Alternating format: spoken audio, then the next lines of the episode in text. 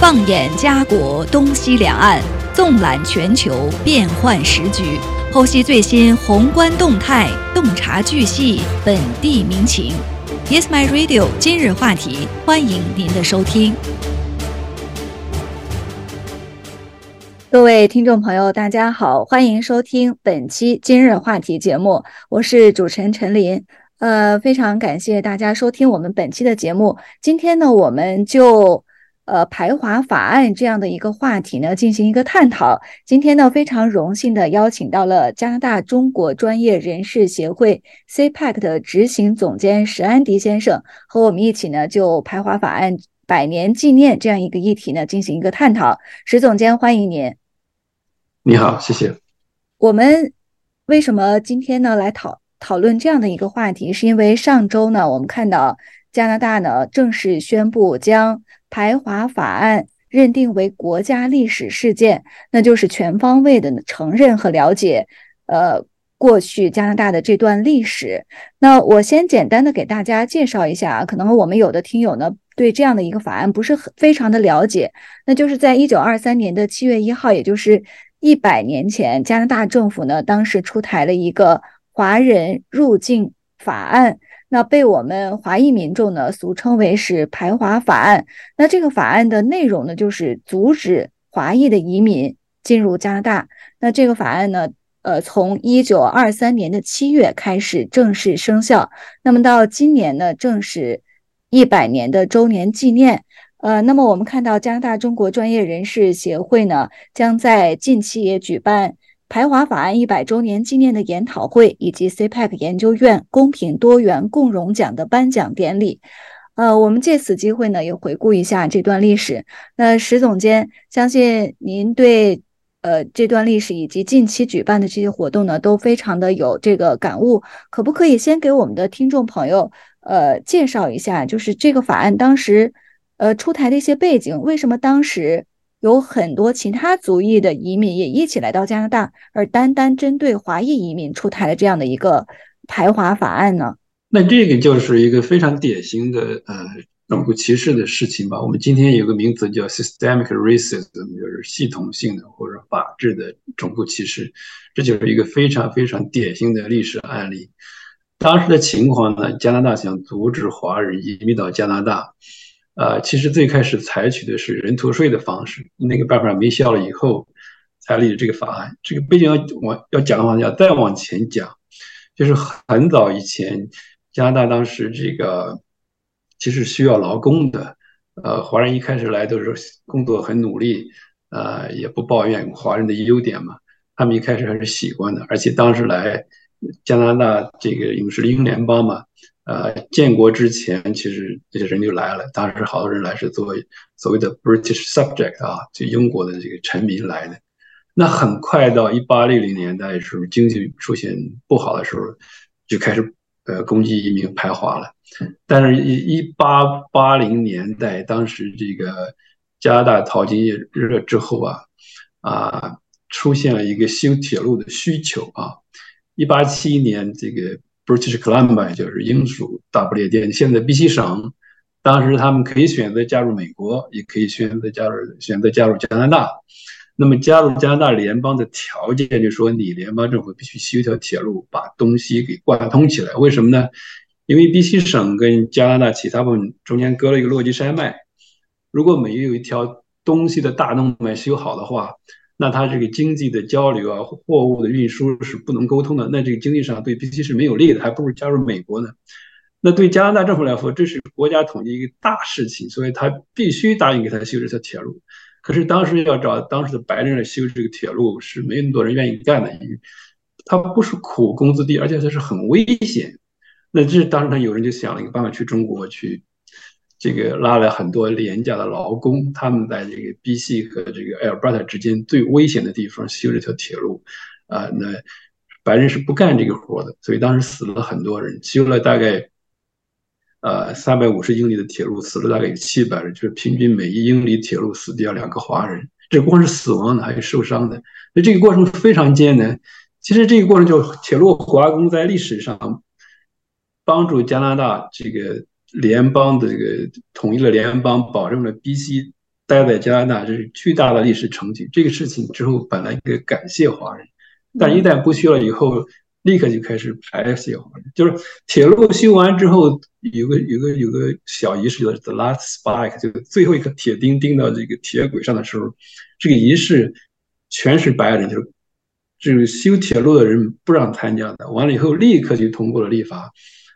增加一个人头税，就说你华人进来一个要收你五十块钱。意思就是通过这样的方式呢，想办法让你不要再来，就是一个典型的排华的事情。五十块钱当时是不得了啊，是一年一个人一年攒都攒不了五十块钱，很高的钱，他以为可以阻止。但当时中国国内也是很贫穷，又是各种军阀奋战，各种大家就是觉得这里还是比较好，还是有人来挡不住，挡不住的人头税就从五十增加到一百，一直增加到五百，五百块钱就是。两年的工资了，非常非常多的钱，但是还是有人来。最后政府干脆说：“我以这种方式挡不住你的话，我就干脆立个法，明确的说不让你进来了。”那这个就是一九二四年立这个法的历史背景，就是说啊，规定你华人不能再进来了，所以就彻底阻止了华人进进去了。就只有什么外交官职的人，就极少数几个人才能允许进来，基本上就是零了很多年。就是当时加拿大需要修铁路、需要华人劳工的时候，就允许华裔的移民进入。那么一旦这个铁路修成了，呃，就不需要华裔移民，立刻就阻止呃移民进入。也有一种说法说，因为华人劳工来了以后抢了本地人的工作，所以导致不满。可能在美国也出现一些类似的事情。那当时到底是一个什么样的情况？是经济的原因？工作机会的减少，真实的背后的原因到底是什么样出台了这样的一个法案？呃，这个东西啊，一直到今天为止，一旦经济出现问题的话，他们总会把这个所谓的 blame 啊强加到别人。包括今天我们 SARS 也好，这个 COVID 也好，海外华人跟这是一点关系没有，他们还是要说我们把这个病毒传播的人，就这是一种。找这个替罪羊的方式吧。这个种族歧视跟别的歧视，它本质上其实就是啊，觉得我们的外观文化有些跟他不同，他不喜欢你，就要讲上排斥你，对吧？这个这个这个排华法案和这个修铁路是你最冤的在哪里？联邦政府拿出二十五个 million 两千五百万来修这条铁路，人头税收了二十三个 million 两千三百万的加币，这个钱两个是都。几乎是一样的，就说我们帮你修了铁路嘛，最后又把钱交过来，帮你把这钱又还了你，你知道吧？很冤的一个历史状态。这个当时的 排华是很普遍的，不光是就在这个有各种各样种族隔离，其实就是华人不能经营某些行业，不能在某些地方买房，不能干某些事情。不能娶白人，也不能雇白人，法庭也不能上去这个出庭，就 各种各样的权利限制是非常非常，就是歧视是明摆的、赤裸裸的，就是政府性的行为，啊，所以这个当时的历史是，一旦有人有这么种种族歧视的观念，他可以以任何的借口来讲，至于工作机会，华人干的都是第一别人不干的事情，他才来做，而且他。干的比别人苦，工资比别人低很多。另外一些就是，好多好的行业他根本不允许你去做呀。嗯，帮人洗个衣服啊，呃，只能开个餐馆。然后华人有一批人在这回不去了。当时收劳工的时候，这个这个人是答应修完铁路把他们送回去的。后来他这个人不认账了，就是有的人想回都回不了了。那待在这里就得谋生，那只能干最苦的体力活。你发现早期。华人的洗衣店、餐馆这个行业比较多，因为只有这些行业才允许。然后逐渐好多人往东移，从西部就被迫给赶过来。呃，有时候唐人街的形成其实有这种种种族隔离的原因，因别的地方不能去，也不能住，也不能干，只能大家凑在一块儿。最早华人的所谓的这个 benevolent society，就华人这种组织起来互相帮助，这是最早加拿大的这个鼓励社会的这个一个雏形。因为他们自己不互相帮助，就很难生存下去。因为这个歧视实在太严重，呃，所以其实历来都不存在这个华人抢了别人工作的问题。因为这个国家有需要，才会让人进来。包括今天的移民，为什么加拿大吸引那么多移民进来？不是因为说我特别喜欢你们移民，是加拿大意识到经济上没有移民进来，他好多工作岗位没人做这个事情，他需要移民的这个劳动力。第一，第二，人口的老化需要更多的人来养，如果没有人，人口越来越低的话，以后的负担是不得了。所以从这，这是最根本的，是经济的需求才移民进来，对呀，这不是因为他这个特别的这个乐善好施，说我们很心好什么进来，这个就是。表面的东西，根本的原因是一个国家的经济需求，人进来了，因为你们历史的情况，既然让人进来，你得让人有平等的权利生活，他又不想给你，所以就造成了这样的种族歧视的信息。对，那回顾一百年前的这段历史，确实对于华裔的移民来说，呃，可以用悲惨或者是屈辱，呃，这些词来形容。呃，当时。呃，您刚才也提到说，当时这个人头税一直在增长，从五十块钱一直到五百元。那当时五百元，我看到一个数据啊，说都可以在温哥华买两套房子了。所以很多的华裔移民不得不呃继续谋生，呃来还这些钱，可以说是还债。呃，这在这个排华法案实施的。二十四年当中，那么一直到一九四七年进行了一个呃取消。那么，呃，根据您的这个了解，对当时的这个华裔的社区和移民带来哪些影响？像您刚才说的，不能从事一些医生、律师这些行业，是不是还造成了这个华裔移民不得不跟家人进行长久的分离？因为当时很多男性的劳工到了加拿大之后，那么他们的配偶、子女在几十年当中都不得来加拿大和他们团聚。这个这个排华法案的，嗯，这个排华是我们的名字啊，它叫 Chinese Immigration Act，中国移民法案。那么我们把它叫成是，因为它的主要宗旨就是排华，所以就是 Chinese Exclusion Act，这个意思是很准确的，而且恰恰是颁布的那一天。不是实施的那一天是这个二三年的七月一号，是以前叫 Dominion Day，现在叫 Canada Day，就加拿大国庆的时候。这一天你们都在庆祝，我们在被排斥，所以很多年华人把这一天叫做 Humiliation Day。这一天没什么好庆祝，你们是悲惨的日子。这个以后的影响太多方面了，它这个社会的这个精神上的、这个经济上的各方面的影响。你刚才说的两个问题都存在。从从先说这个社会影响，就是说。这些华人到了加拿大来，呃，因为排华法案，他们的配偶子女不能来团聚，这这是几十年的，这是很艰难的时刻，所以造成了很多所谓的 married bachelor society，在这里有很多结了婚的单身汉在这里，因为他没有家庭在这里，而且这些人要回国去探亲也不像现在那么容易，那个时候，呃，这个他们的薪水很低，要攒很多年攒了一笔钱。才能买得起这个船票回一趟国，那个是要坐船回国，不是飞机。这个这个旅行就得差不多一个多月。你想啊，来回的时间在路上就两三个月就没了，所以他去一趟有多么不容易。所以这些人攒很多钱回一趟国，在家里跟这个家庭聚一聚。呃，哎，呃，一般情况下希望这个时候，呃，这男的回去，太太怀孕，可能或者怀孕期间或者生了一个孩子出来，就这种情况下他们再回来。他要再等很多年，回去再走一趟。所以你发现后来家庭团聚之后，这些这些早期华人他们的孩子的年龄差别都非常大，就是因为他们的父亲要很久才能回家一趟，才有机会，所以这就造成了就是呃家庭的分离，在这里的这个结婚的单身汉，这各种各样的社会问题，所以这这个一家人这个亲情关系受到很大的影响。这个从经济上来讲，因为这些人是不允许进。公政府系统工作不能做专业性的工作，在很多行业是不允许你做的，所以他们就只能基本上就是靠苦力打工赚钱生存去赚，而且政治上没有投票权，没有发言权，你你你吃了亏了碰到什么事情连去法庭做作证都不允许，所以这个这些年的生活是非常非常苦难的，这个这当中华人。虽然没有公民身份，而且在两次世界大战前，其实给加拿大做了非常大的贡献。这里面就是华人在这个之所以这个排华法案后来终止，很大的原因就是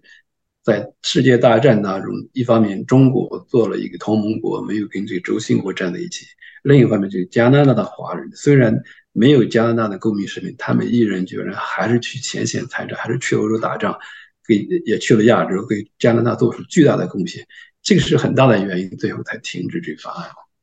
嗯，所以就是当需加拿大当年的政策就是需要华裔移民的时候，就可以呃引进允许华裔进入；那不需要的时候呢，就是进行一种排斥。呃，那最后刚才您也提到了，就是加拿大华裔当年在二战的时候有很多加入加拿大的军队，呃，来参战。呃，是因为这个原因，所以加拿大认为华裔对加拿大是忠诚的，呃，是忠于加拿大的，所以才取消了这样的一个法案吗？呃，这个贡献有很大的因素啊，因为加拿大这个社会也是在慢慢的进步。一百年前跟现在当然还是不同的，就是人的这个觉悟对问题的看法。当时其实，在一次大战时候，呃，当时在 BC 的华裔已经有人去参军了。其实当时 BC 省反而不要这些人去，他还是歧视，连参军都不让。但这些人愿意去为加拿大而战，他们绕道跑到 Alberta 去，在那里报名参军。好多人就是死在这个欧洲啊，这个法国、比利时那一带的这个前线。那么一次大战还有一个问题就是，啊，当时啊，这个打仗嘛，需要这个需要这个劳工啊，不是劳工叫叫什么？呃，就是工程兵那类的，在战场上有很多要干活的，要挖战壕、挖战壕、瓦单、修战术战术工事这些东西。其实他们当时去中国雇佣了，你知道多少人？八万一千人。这这加拿大的军医到当时还是英国体系嘛，那个他们去看这些人有没有病啊，这个眼睛有什么检查，就雇了很多人到到战场上去做这一类的工程性的，就是劳力型的行为。所以华人在对加拿大做了很大贡献，从一战就开始了，到二战的时候就就更多了。一方面就是有，而且不光是男的，当然有很多华裔的女性啊，做女兵参加了军队。那么二次大战时候去。不管是在欧洲战场参战，而且在亚洲战场上做了一个非常特别的贡献，就是，那这段历史是最近这几年才，嗯，才爆出来，就是原来有个叫幺三六，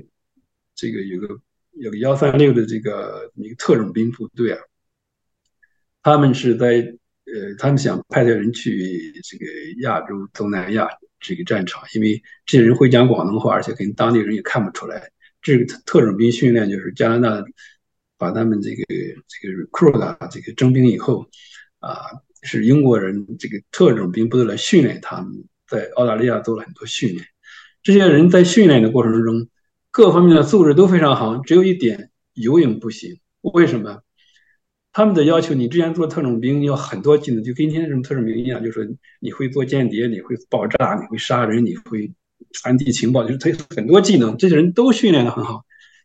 就是游泳不会，因为当时这些人在 BC 的时候，因为种族隔离的歧视政策，华人不允许到这个公共的游泳池去游泳，所以他们不会。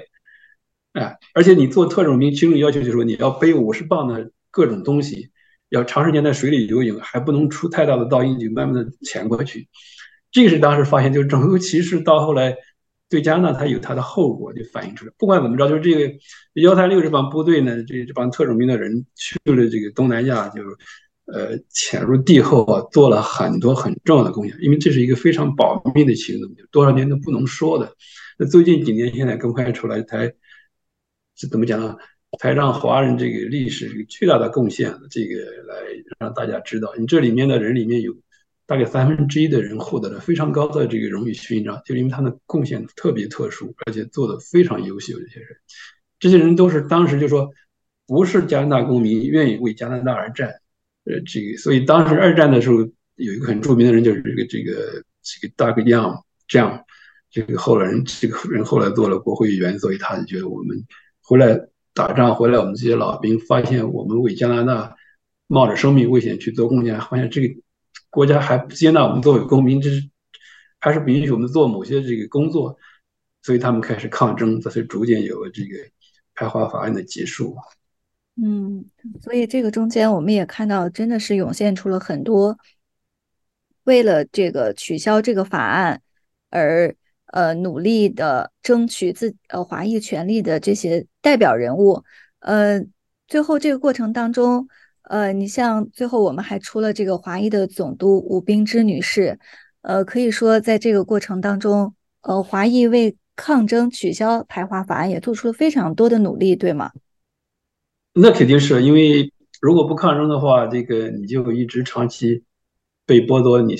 很多你本来应该有的公民权利，你的生存受到很大的威胁。作为一个人和一个公民，这是 不能接受的东西。那现在就是说，一方面呢，种族其实到今天也依然存在，但另外一方面，我们也看到加拿大确实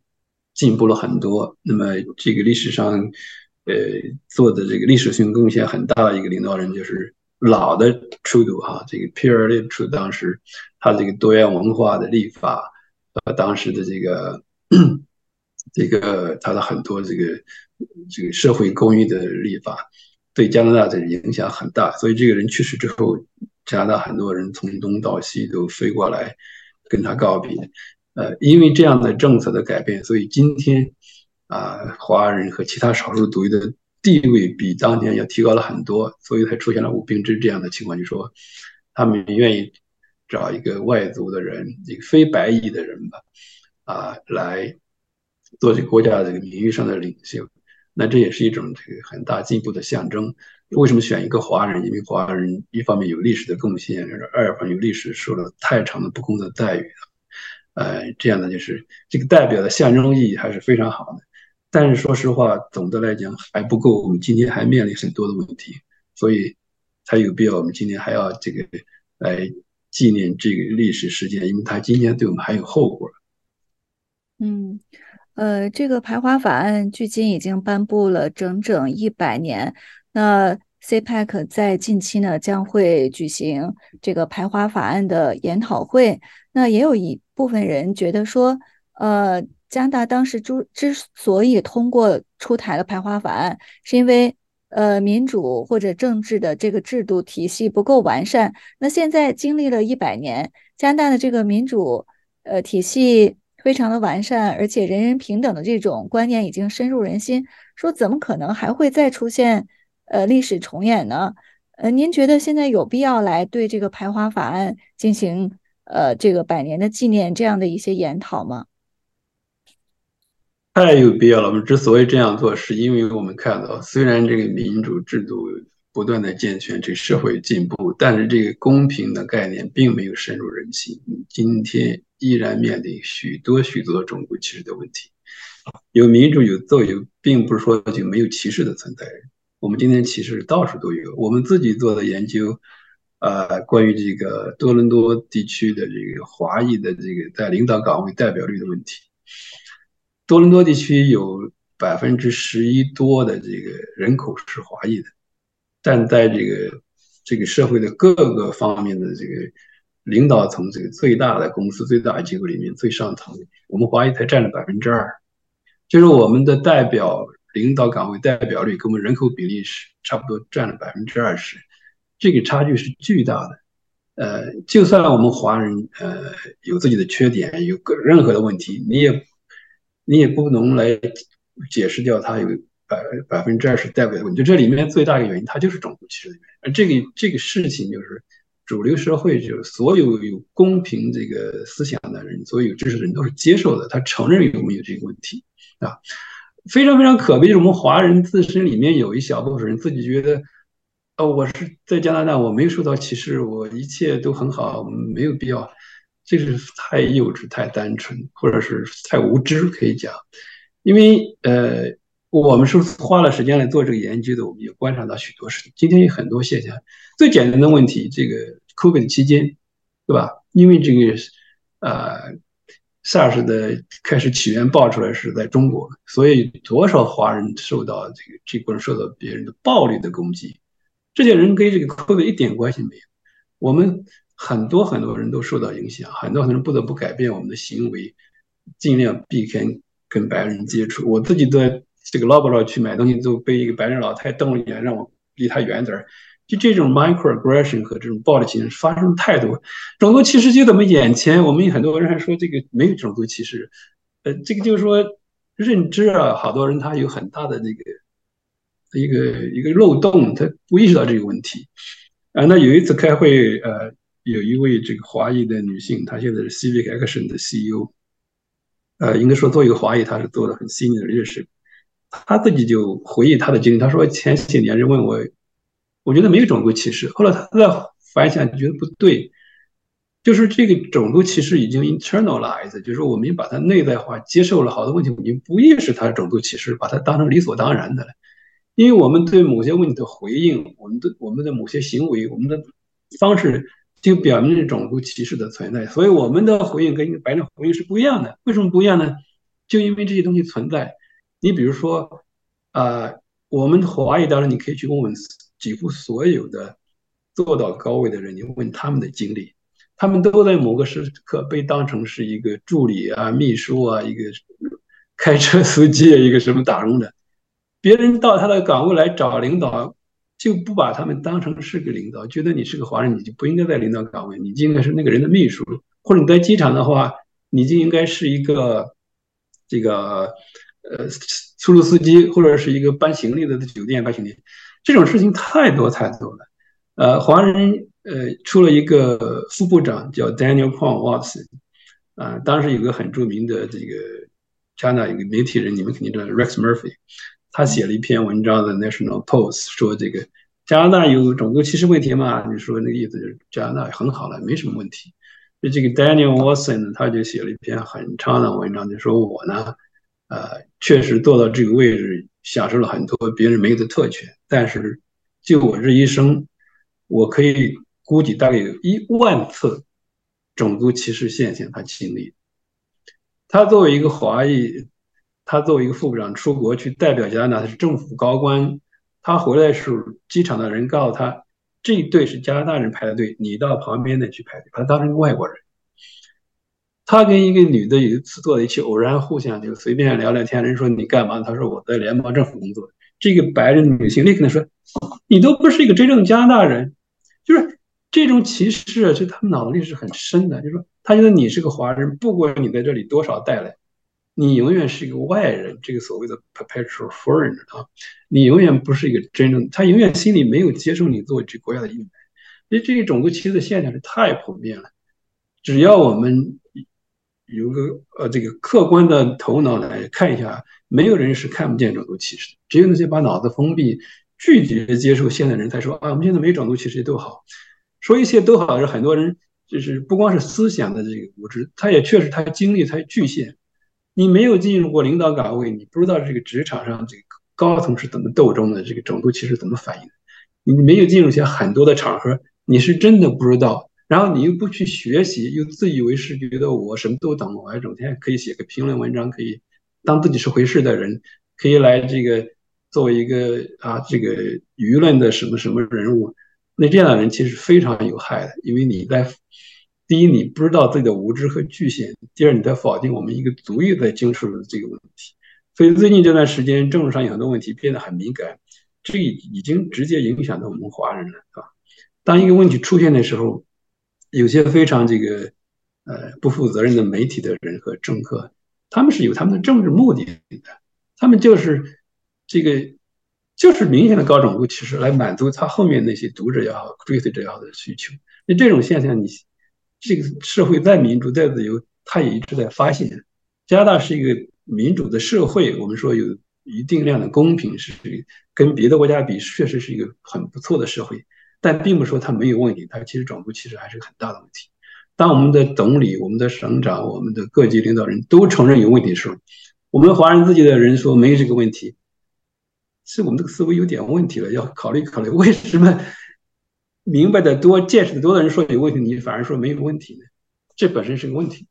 对，所以在这样的一个时刻，我们再重提这个排华法法案，来在排华法案颁布百年来举行一些纪念活动和研讨会呢，是十分必要的。呃，由于时间的关系哈，我们的节目到这里呢，呃，结束了。今天呢，非常感谢石总监来接受我们的访谈，就排华法案百年纪念。给我们大家呢进行一些介绍和分享，谢谢您。